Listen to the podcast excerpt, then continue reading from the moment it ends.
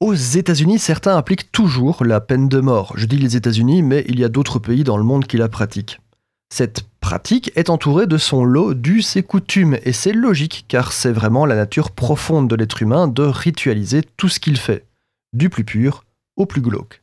L'exécution d'un condamné ne fait pas exception, et l'aspect qui nous intéresse aujourd'hui est le dernier repas du condamné à mort. En général, il est de coutume de demander au prisonnier quel menu il voudrait consommer pour son ultime repas. Certains de ces menus pourraient être un sujet d'épisode à part entière, mais mon dégoût du putaclisme m'en empêche.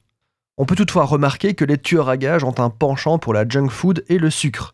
Certains condamnés ont demandé juste une olive, d'autres ont refusé leur repas juste pour picoler, et certains ne touchèrent pas au dessert afin de le garder pour plus tard. Il y a même un artiste qui s'est amusé à reproduire ses repas en photo.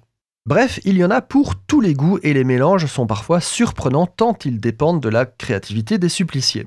Mais ce n'est plus le cas au Texas depuis 2011. Au Texas, le futur exécuté devra se contenter de la nourriture ordinaire du repas servi à la cantine ce jour-là. Déjà, il faut savoir que le repas est budgétisé et ça diffère selon les États. Certains plafonnent à 40 dollars, d'autres à 15. Et certains États ont une limite non pas de budget, mais plutôt une limite pratique. Ils sont en effet limités à ce qu'on peut trouver dans une supérette locale.